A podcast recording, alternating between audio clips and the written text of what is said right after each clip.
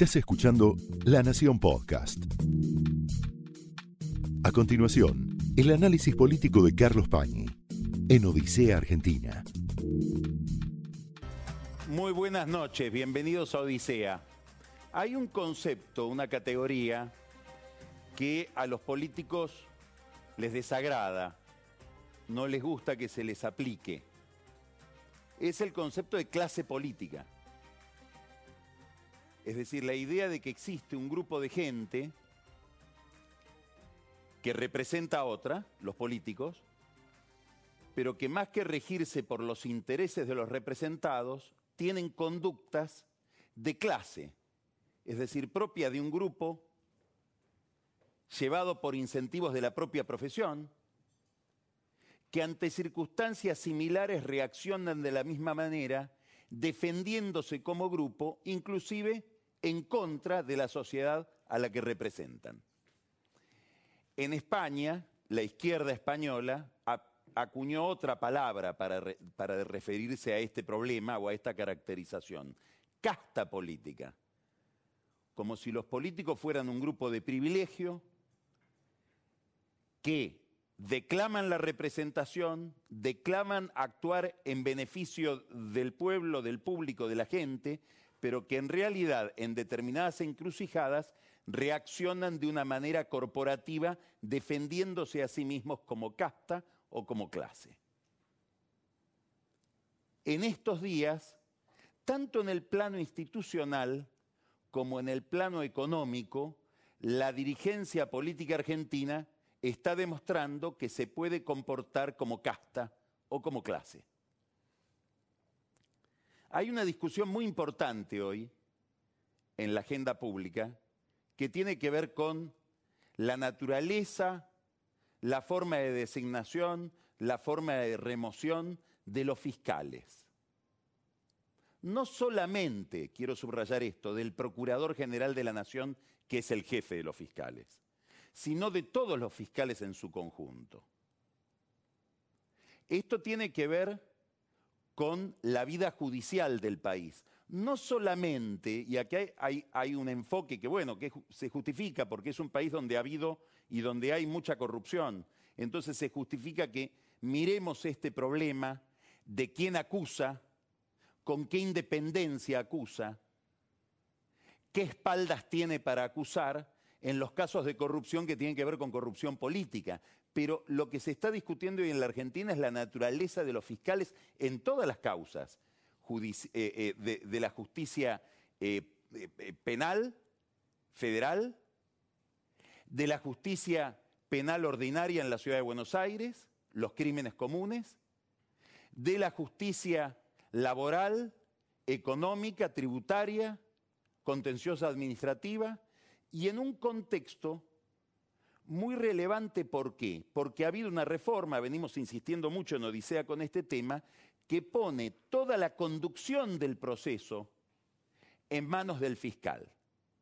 Es decir, los fiscales, de acuerdo con los nuevos procedimientos, muchos de los cuales todavía no se implementaron, son quienes reinan sobre las causas judiciales, más que un juez. Los jueces se van a convertir en una especie de garantes de que se cumplen con las garantías del proceso, pero quien va a investigar es el fiscal. Por lo tanto, es muy importante determinar, y esto es lo que se está discutiendo hoy, qué dependencia tiene del fiscal, eh, tiene el fiscal respecto del poder político, sobre todo en un país con muchísima corrupción, donde la política está muy judicializada y donde los políticos como clase, como casta, van a querer tener el control de ese órgano.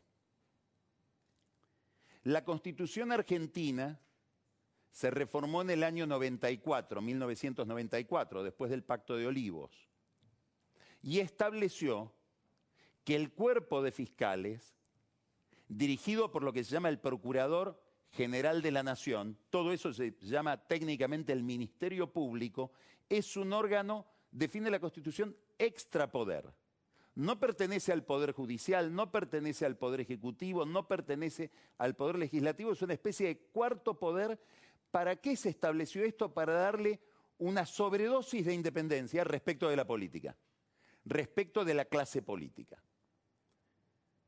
Bueno, ahora, en el Senado, donde todo lo que ocurre ocurre a instancias de Cristina Kirchner, que tiene un sentido muy sensible del poder y del poder que ella tiene, se está tratando de modificar la mayoría con la cual hay que designar y remover al jefe de los fiscales, pero además se está modificando la composición del cuerpo del Tribunal de Enjuiciamiento que puede remover a cualquier fiscal, no solamente al Procurador de la Nación. Son dos reformas distintas. La del Procurador está opacada, u, opaca, mejor dicho, a la de todos los fiscales. Estamos mirando lo de los dos tercios para nombrar al Procurador y no estamos viendo que hay una reforma que le va a dar muchísimo poder a cualquier poder ejecutivo, al actual o al que venga, a cualquier oficialismo, para decir, este fiscal me molesta, en la causa que sea, también pueden ser causas contencioso-administrativas, eh, federales penales, etcétera, para removerlo. Ha habido casos en la actualidad muy significativos de, de pretensión de remoción de fiscales. Campagnoli, Stornelli son los, los dos más notorios. La ley dice que para nombrar al procurador se necesitan dos tercios del Senado, de los presentes del Senado. ¿Qué quiere decir? Que tiene que haber un acuerdo político, porque es muy difícil que una sola fuerza tenga dos tercios. Para removerlo también tiene que haber un acuerdo político. Alberto Fernández postuló al juez Daniel Rafecas para ser el jefe de los fiscales. Y dijo, quiero que sea por dos tercios. Es decir, Alberto Fernández dijo algo muy importante. Mi propósito político es que el jefe del Ministerio Público, que tiene estas responsabilidades tan importantes, y al que probablemente le asignen además capacidades policiales, una parte de la Policía Federal puede terminar en manos del jefe de los fiscales para investigar, bueno, quiero que, dada la sensibilidad del tema, y dado el mandato constitucional de que sea algo extra poder, sea esa designación provenga de un acuerdo, de un entendimiento entre el gobierno y la oposición. Es un objetivo político, atado a valores. Él está diciendo algo, quiero llegar a un consenso para esa dimensión institucional de la justicia. Cristina le dice no, consenso no, lo va a poner el oficialismo. ¿Por qué? Porque vamos a reformar la ley y vamos a hacer que se designe, pero sobre todo que se remueva por mayoría absoluta. Ahora vamos a ver qué opina Fernández respecto de esto, porque ha ido cambiando de opinión en la medida en que el poder también en esto lo tiene Cristina Kirchner. Se consulta a la Comisión Veraldi. La Comisión Veraldi ya está adquiriendo rasgos cómicos, porque es una comisión donde en vez de emitir un dictamen sobre los distintos temas que se sometieron a consideración de ella, emite un dictamen donde dice, tres miembros dijeron esto, tres miembros dijeron lo otro y otro dijo lo de más allá. Imagínense que si uno va a, a una junta médica para que le dictaminen qué es lo que hay que hacer, si dicen tal médico dijo tal cosa, el otro dijo tal otra, no sabemos para qué se constituyó la comisión. Claro que sabemos para qué se constituyó. Para que el poder político pueda elegir la opinión que más le conviene en un menú de opiniones. Esto responde astutamente a un viejo consejo de Henry Kissinger que decía, nunca formules una pregunta cuya respuesta no sepas de antemano. Bueno, hay un grupo de juristas en esta comisión. Por supuesto, ellos tienen todo el derecho a decir, no, estamos obedeciendo honestamente a lo que creemos respecto del derecho y del funcionamiento institucional, pero da la casualidad de que los que están alineados con las pretensiones de Cristina Kirchner y en general del gobierno son los juristas más ligados al gobierno porque pertenecen a tribunales ligados al peronismo o porque son, como Veraldi, abogados penalistas defensores de eh, funcionarios del gobierno, de militantes del gobierno, de dirigentes del gobierno, eminentemente de Cristina Kirchner. O sea, hay un alineamiento de un grupo de juristas que dijeron, no, no, no, tiene que ser como dice Cristina. Hay que pasar de dos tercios a mayoría absoluta. Y otros juristas, entre ellos algunos tan eminentes como Enrique Basigalupo, que tiene una carrera brillante y muy antigua en España, llegó a ser miembro del Tribunal Constitucional, que dice, no, hay que dejarlo como está porque hay que garantizar la independencia y que no, sea el, no, no dependa solo de una facción del poder. Es saludable que provenga de un acuerdo político. Ahora, además se está modificando la forma en que se pueden remover a los fiscales comunes, que ya no es con dos tercios del Senado, hay un, un tribunal de enjuiciamiento que va a estar compuesto por tres miembros del Congreso, uno del Poder Ejecutivo, uno representante de los rectores de universidades nacionales, uno de los abogados y uno a elección de los fiscales. Bastaría que un oficialismo tenga cuatro votos de esta comisión de siete para que un fiscal pueda ser removido. Hay un tuit hoy muy interesante de Jorge Yoma. ¿Por qué Yoma es un personaje importante en esta discusión? Porque es el autor de una ley que reguló todo esto y que salió después del año 94, después de la constituyente, para reglamentar lo que había establecido la constituyente o la constitución, salió por mayoría, por, perdón, por unanimidad del Congreso. Esta ley de Yoma sobre el Ministerio Público, el Procurador General de la Nación, la remoción de los fiscales. Dicho sea de paso, la votó también Cristina, que ahora cambia de opinión. Yoma dice en un tuit hoy, esto de esta comisión para remover fiscales es mucho más importante que lo del Ministerio Público. Los fiscales deberían hacer algo para defender su independencia y su capacidad de trabajo autónomo. Hicieron algo, porque hay un pronunciamiento y una carta que le llegó a Oscar Parrilli, que es el presidente de la comisión que está analizando todo esto en el Senado, de una infinidad de fiscales que le dicen, cuidado, no estén pensando en la coyuntura. Lo que están diciendo los fiscales, no estén haciendo esta reforma para ver cómo les va a ustedes en las causas que tienen en, los tribunales penales federales, sobre todo Cristina. Piensen que están destruyendo una institución importantísima porque están sometiendo las investigaciones de todos los fueros a lo que quiere un oficialismo de turno, este o el que venga. Bueno, esto, como dice Yoma, es de una gravedad institucional de primera magnitud para la salud de la República. También, como dice Yoma, cito a Yoma, que suele ser muy cómico, esto no aguanta la, revisión de, de, constitucionalidad, cito a Yoma, del CANA que está cuidando la mesa de entrada de tribunales. Pero, como sabemos que la justicia en la Argentina es un acordeón, es un tema muy importante para ser examinado. No es el único que se ha pronunciado sobre esto, ni la Comisión Veraldi, que como digo tiene varias opiniones, es como aquello de Groucho Marx, ¿no? Tengo estas convicciones o tengo estos principios, si no te gustan tengo otros. Toda la clase política, como vamos a ver, funciona un poco así. Ha habido otros pronunciamientos. En el año 2017 se estaba discutiendo lo mismo que ahora, por una propuesta del gobierno de Macri. Y un organismo muy comprometido con las cuestiones institucionales, que opina todo el tiempo sobre estos temas, le llamó la atención al gobierno de Macri. Y escribieron en ese organismo lo siguiente, el proyecto, claro, el proyecto que, regía con Macri, el que manda el gobierno, también era igual. Era pasar de dos tercios a mayoría absoluta. Claro, el que está en el poder quiere siempre eso. Cuando pasa la oposición cambia de opinión. Tengo unos principios si no le gustan, tengo otros, según en qué lugar esté del tablero. Entonces, esta ONG le dice al gobierno de Macri en el 2017, el proyecto de reforma de la ley orgánica del Ministerio Público Fiscal, ingresado el Senado de la Nación, parece escrito para hoy, tras la renuncia de la Procuraduría, pone en riesgo la independencia y autonomía funcional del organismo.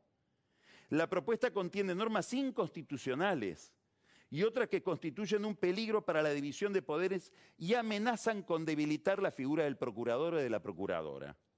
Se quiebra el alto nivel de acuerdo necesario para lograr la designación porque se, reduce la mayoría necesaria.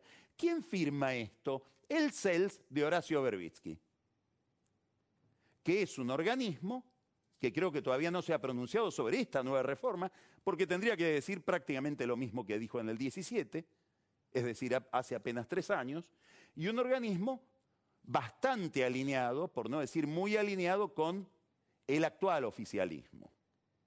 Dicho sea de paso, nota, al pie de página, Berbitsky acaba de reeditar o de republicar dos libros muy importantes de su bibliografía. Uno, El vuelo, pero sobre todo la historia de la Iglesia bajo la dictadura, que es un libro extraordinariamente agresivo para las relaciones entre la política y la Iglesia y sobre todo para Bergoglio. Vuelve Berbitsky con un tema que hacía tiempo no tocaba. Le preguntaron a Alberto Fernández qué opina de todo esto. No opinó con el CELS. Dijo, bueno, todavía lo tenemos que estudiar. Probablemente Fernández quiera que todo esto entre una vía muerta en la Cámara de Diputados y que nunca se trate, como la reforma judicial. Pero hay algo interesante. Daniel Rafecas, el juez al que él propone como procurador, dice, yo quiero surgir de un acuerdo político. No quiero ser el procurador del kirchnerismo, o del gobierno, o del oficialismo. Quiero surgir como procurador de un acuerdo. Entonces hoy le recuerdan a Fernández, ¿y qué opina de esto que dijo Rafecas? Y Fernández dice lo siguiente, escuche porque es muy impactante. Dice, no, el problema de Rafecas es que es muy principista y esto es un tema práctico. Es decir, si los fiscales los va a manejar el gobierno o van a tener autonomía respecto de este gobierno del que venga, es un tema práctico, no tiene nada que ver ni con valores ni con principios para el hijo de un juez que enseñó 30 años en la Facultad de Derecho y que entiende lo que es el Estado de Derecho como le gusta autorretratarse al presidente. Tengo unos principios, si no le gustan tengo otros.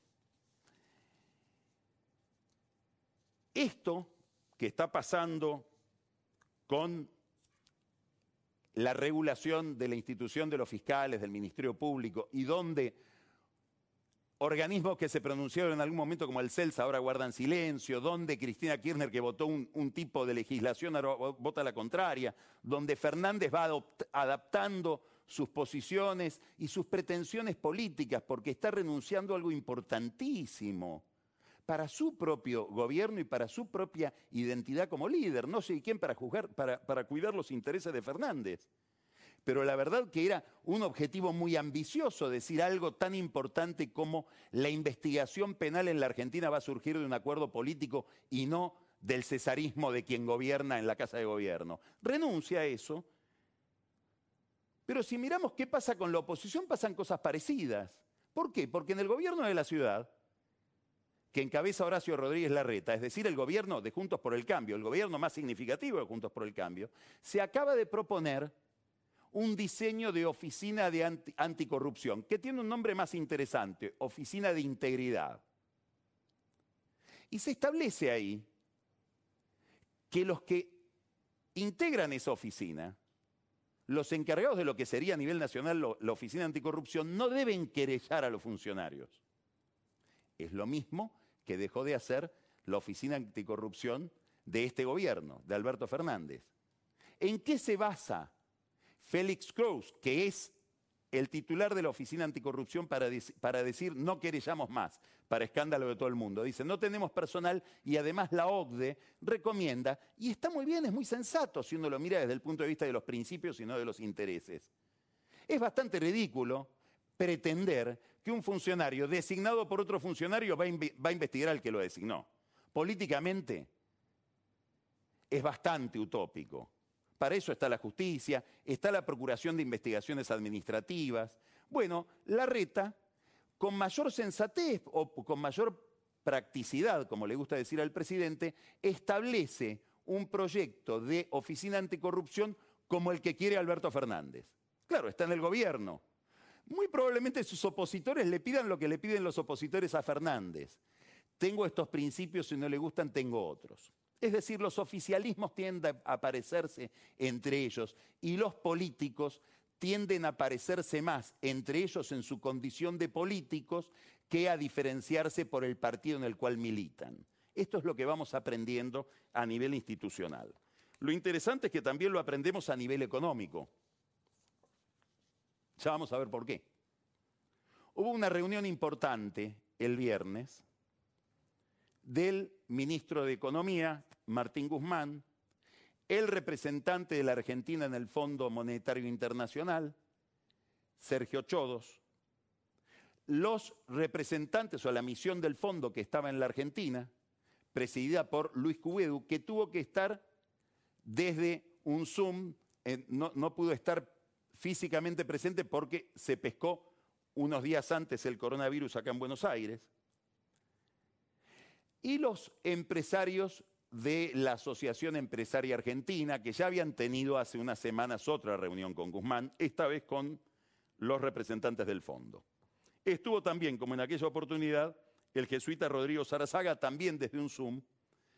Es alguien que tiende a vincular a Guzmán con la comunidad académica, etcétera, porque está muy vinculado a Guzmán desde que ambos estudiaban en Estados Unidos. Por los empresarios estuvieron el director general de AEA, e Jaime Campos, Paolo Roca, Enrique Cristofani, eh, eh, eh, Federico Brown y Alberto Grimoldi. Fueron pocos porque se los convocó a último momento y muchos estaban afuera. Digamos, que sea un número menor que el anterior no indica que haya ningún tipo de conflicto. ¿De qué se habló? Bueno, Paolo Roca, como suele hacer, tocó el punto más irritante, la carta de los senadores a Cristalina Georgieva recordando las, comillas, atrocidades que hizo el Fondo Monetario Internacional en relación con Macri. La gente del fondo, por supuesto, incómoda, estaba el ministro de Economía, el ministro de Economía también incómodo, dijeron, bueno, esos son temas que tienen que arreglar entre ustedes, nosotros estamos acá para ayudar, pero si ustedes se pelean entre ustedes o no están unificados respecto de qué posición quieren traernos a nosotros para considerar, no podemos hacer nada. ¿De qué se habló después? del impuesto a la riqueza. Todos los empresarios están irritados con el impuesto a la riqueza. Ahí se enteraron en esta reunión, entrando a la reunión, de la muerte trágica que tuvo Jorge Brito cayéndose en un helicóptero en Salta. Justamente murió predicando en contra del impuesto a la riqueza. Guzmán dijo algo importante, políticamente, no solamente desde el punto de vista conceptual. Dice, no es un impuesto, es un aporte por un solo año. Y si no fuera un aporte por un solo año y lo quieren aplicar el año que viene, si estoy yo no va a suceder. Y si lo quieren hacer igual, yo renuncio. Palabras muy duras de Guzmán que darían a entender, por supuesto él no lo va a decir, que no está del todo conforme con este aporte extraordinario que salió de ideas de Carlos Heller y de Máximo Kirchner. E indica otra cosa, indica que políticamente Guzmán está buscando algún tipo de alianza con el empresariado. Probablemente obedeciendo a un impulso propio, pero también a una orden que, como comentamos acá, la semana pasada le dio el presidente Fernández. Empezá a vincularte con los empresarios y explica. Guzmán tomó sus recaudos antes de esta reunión. La fue a ver a Cristina Kirchner se reunió con Cristina y le hizo un informe sobre cómo van las cosas con el fondo y le hizo un informe sobre esta reunión que iba a tener con los empresarios. Y Cristina bendijo. Sigue teniendo Guzmán el respaldo de Cristina, pero lo que es más importante, sigue buscando Guzmán el respaldo de Cristina. Habló ahí de la necesidad de una gran reforma impositiva, porque los empresarios le hablaron no solo del impuesto a la riqueza, sino del desbarajuste impositivo que hay en la Argentina, que ya está asfixiando totalmente cualquier tipo de actividad económica. Aquí quiero destacar una publicación que hizo María Julieta Rumi esta semana en el diario La Nación, muy interesante, muy interesante, porque pone de manifiesto un tema que es un tema de debate central, por ejemplo, en la política de los Estados Unidos, pero que acá pasa sin pena ni gloria, y son los impuestos. Vuelvo al concepto de clase política, es decir, ¿cuál es el avance de los políticos o del Estado a través de los políticos sobre la sociedad? En un país donde la ideología común, compartida de todas las facciones, es no solo que a la sociedad la debe organizar el Estado, sino que como quería Néstor Kirchner, y acá Néstor Kirchner representa no solamente al kirchnerismo, no solamente al peronismo, representa a todo el mundo que hace política, la clave del poder es la caja. Por lo tanto, cualquiera sea las circunstancias que reinen en la economía, lo primero que me voy a garantizar es tener caja yo, aunque le saque plata a la sociedad y aunque la meta en una recesión mayor a la que está. Bueno, María Julieta Rumi refleja o retrata todo esto con esta enumeración. Impuesto país, impuesto a los bienes personales, costos laborales, impuestos a las ganancias para sociedades, impuestos a las ganancias y ajuste por inflación del impuesto a las ganancias, impuestos sobre los débitos y créditos en cuentas bancarias, el impuesto al cheque, derechos de exportación, retenciones, percepción del 35% sobre compra de dólares, impuestos internos a productos tecnológicos y electrónicos, fondo de incentivo docente, impuesto a las apuestas online, contribución sobre las primas de seguros para automóviles, contribución sobre las primas de seguro para manejo del fuego e impuesto a la riqueza. Son 14 impuestos que el gobierno o creó o aumentó. O en el caso de que se prevía una baja, la suspendió. Es decir, un enorme avance del sector público sobre el sector privado, un enorme avance de la casta política sobre la sociedad, en un momento de recesión donde se recomendaría bajar impuestos, no subirlos. De esto se habló en la reunión entre los empresarios, Guzmán y los representantes del fondo. También en esto tenemos que decir lo mismo que dijimos respecto de las cuestiones institucionales. Juntos por el Cambio, que gobierna la ciudad, acaba de anunciar en su nuevo presupuesto que va a aumentar o que va a imponer los nuevos impuestos. Un 8% a las LELIX, sin impuestos sobre los bancos. Los bancos tienen sus sedes centrales en la capital, por lo tanto, la ciudad de Buenos Aires, al aplicarle un impuesto a las LELIX, le está, le está aplicando ese impuesto a todos los bancos que tienen LELIX. Los bancos, ¿qué van a hacer con este impuesto del 8% a las LELIX? Lo va a trasladar a las tasas que cobran o a las tasas que pagan. ¿Y eso a quién va a afectar? A todos los que operan el sistema bancario del país. Esta es la inteligencia y la astucia de la reta. Es un impuesto que lo van a pagar los bancos con sede en la capital, pero que lo van a trasladar a los usuarios del sistema financiero de toda la nación. Y va a obligar además al Banco Central a repensar la cuestión de las tasas porque ahora las tasas sobre las LELIX van a estar recargadas con este impuesto.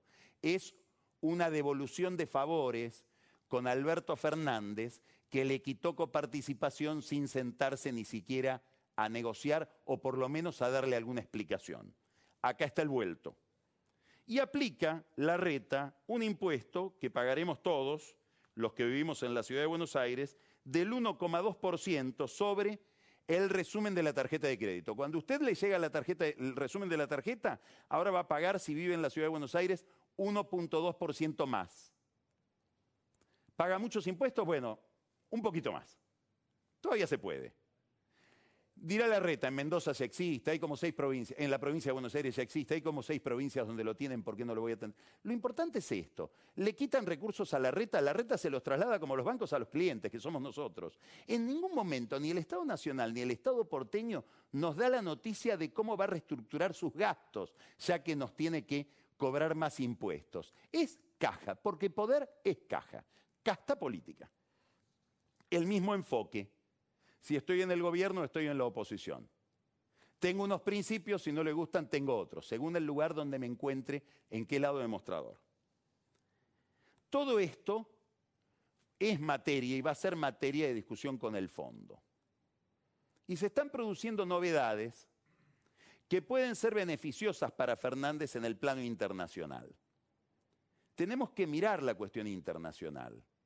El kirchnerismo tiene que mirar la cuestión internacional porque está acostumbrado a los tiempos de bonanza, donde la soja de 600 dólares la tonelada le permitía tener una especie de membrana de aislamiento, dado el enorme superávit fiscal que permitían las retenciones. Ahora debemos plata. Ahora estamos negociando con el mundo cómo vamos a renegociar esa plata. Eso es la negociación con el fondo. Es una negociación con otros países, centralmente con Estados Unidos. Por lo tanto, un país que debe un país endeudado, un país frágil, debe mirar el contexto internacional porque ese contexto internacional influye muchísimo sobre su vida cotidiana. Macri lo aprendió. Este viernes pasado, Macri citó en las oficinas que tiene ahí en Libertador al 2700, dicen que son muy bonitas, cerca de la casa de la residencia presidencial, en el barrio, reunió a un grupo de gente que fueron embajadores de él. En Estados Unidos, Oris de Roa, en Brasil, Magariños, en Israel, Causino, en la OEA, Paula Bertol, en Colombia, Marcelo Stubrin. Los reunió con Fulvio Pompeo, que era su asesor en materia de relaciones internacionales en la Casa Rosada, y los interrogó profusamente, muy insistentemente sobre la situación de cada uno de esos países o organismos internacionales para saber dónde estamos parados. ¿Por qué esto es importante? Porque se está armando un nuevo gobierno en Estados Unidos. Ese nuevo gobierno ya anunció que Anthony Blinken va a ser el canciller de los Estados Unidos. Es un hombre que viene del corazón del Partido Demócrata, fue el segundo de John Kerry durante el gobierno de Barack Obama, un multilateralista. Vuelve Estados Unidos al manual de estilo del Partido Demócrata. Decae el nacionalismo proteccionista de Donald Trump. Importante la dimensión internacional de la presidencia Biden porque probablemente Biden sea, tal vez con George Bush padre, el presidente de los Estados Unidos con más training en cuestiones diplomáticas e internacionales. Se dedicó toda su vida a eso. Hay un instituto Biden de intereses internacionales, de asuntos internacionales en la Universidad de Pensilvania. Es el hombre que más conoce de todos los presidentes probablemente de la historia de Estados Unidos sobre América Latina. Tiene 13 viajes a América Latina. Obama le delegó la relación con América Latina a Biden. Lo sabe bien Dilma Rousseff porque Biden rearmó la relación entre ella y los Estados Unidos después de que le habían pinchado los mails. Bueno, Biden acaba de nombrar a su secretario de Estado, a su canciller, y acaba de nombrar a la secretaria del Tesoro, Janet Yellen, muy conocida en el ambiente económico, muy conocida en el ambiente financiero, porque fue nada más y nada menos que chairman o chairwoman del, de la Reserva Federal. De nuevo, es volver a la receta clásica en materia económica del Partido Demócrata, que significa responsabilidad fiscal, libertad de comercio. La idea de un Biden hipergastador, que era una idea muy relativa porque tiene un límite importante, todavía no sabemos si va a tener o no, qué poder va a tener el Senado, depende de lo que vote Georgia. La idea de un Biden que busca la recuperación económica a través del gasto público, ahora queda en tela de juicio con la presencia de Yellen en la Secretaría del Tesoro. Importante porque en la Secretaría del Tesoro se decide cuál va a ser el nivel de exigencia, de rigor que se va a aplicar en el caso argentino en el fondo. Ahí es donde por supuesto que en los papeles es distinto, opinan todos, pero en la realidad opina el Tesoro de los Estados Unidos, Yellen y quien sea su segundo, que es el encargado de Relaciones Internacionales. Ahora que hay un dato que hay que relativizar. Estamos hablando de economía, de números, de intereses, de plata. Pero hay una variable que puede influir y que tiene que ver con esto que hay que mirar de cerca, porque tiene que ver con las relaciones entre Estados Unidos y América Latina, no solamente con la Argentina, y es Bergoglio.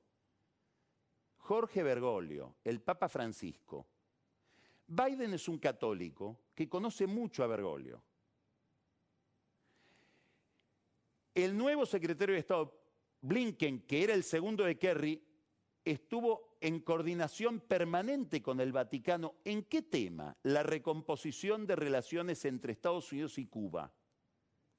La recomposición de relaciones entre Estados Unidos y Cuba fue operada por Bergoglio en combinación con el Partido Demócrata, con Kerry, con Biden, con Blinken. ¿Por qué es importante eso? Porque hablar de Cuba es hablar de Venezuela y es hablar de las relaciones entre la FARC y el gobierno de Colombia. Ese fue un juego que se estableció durante el gobierno de Obama y puede ser que vuelva, donde el Vaticano va a volver a ocupar un lugar importante en el ajedrez latinoamericano además de otras cuestiones como por ejemplo el medio ambiente, donde convergen también Biden y Bergoglio. No es una casualidad que Bergoglio haya violado el protocolo vaticano para llamarlo por teléfono a Biden cuando todavía estaban contando los votos, algo que prohíbe el ceremonial vaticano que saluda a los presidentes cuando ya son presidentes. Bueno, la tesis oficial, obviamente que no va a estar por escrito ni se la vamos a escuchar decir ni al Papa ni a sus colaboradores, es que El gobierno del Vaticano, Bergoglio, quiere que a Fernández le vaya bien. Tiene una relación muy estrecha con Fernández, tiene una relación de mucha tirantez y casi cortadas con Cristina. En el gobierno de Fernández mira a dos personas y se relaciona con dos personas, Gustavo Vélez y Martín Guzmán, cuyos vínculos con Georgieva fueron alimentados en el Vaticano, donde Marcelo Sánchez Orondo, obispo argentino, convoca a intelectuales, políticos, etcétera, y aprovecha para reunir a Georgieva con Guzmán en la Academia de Ciencias, que él dirige.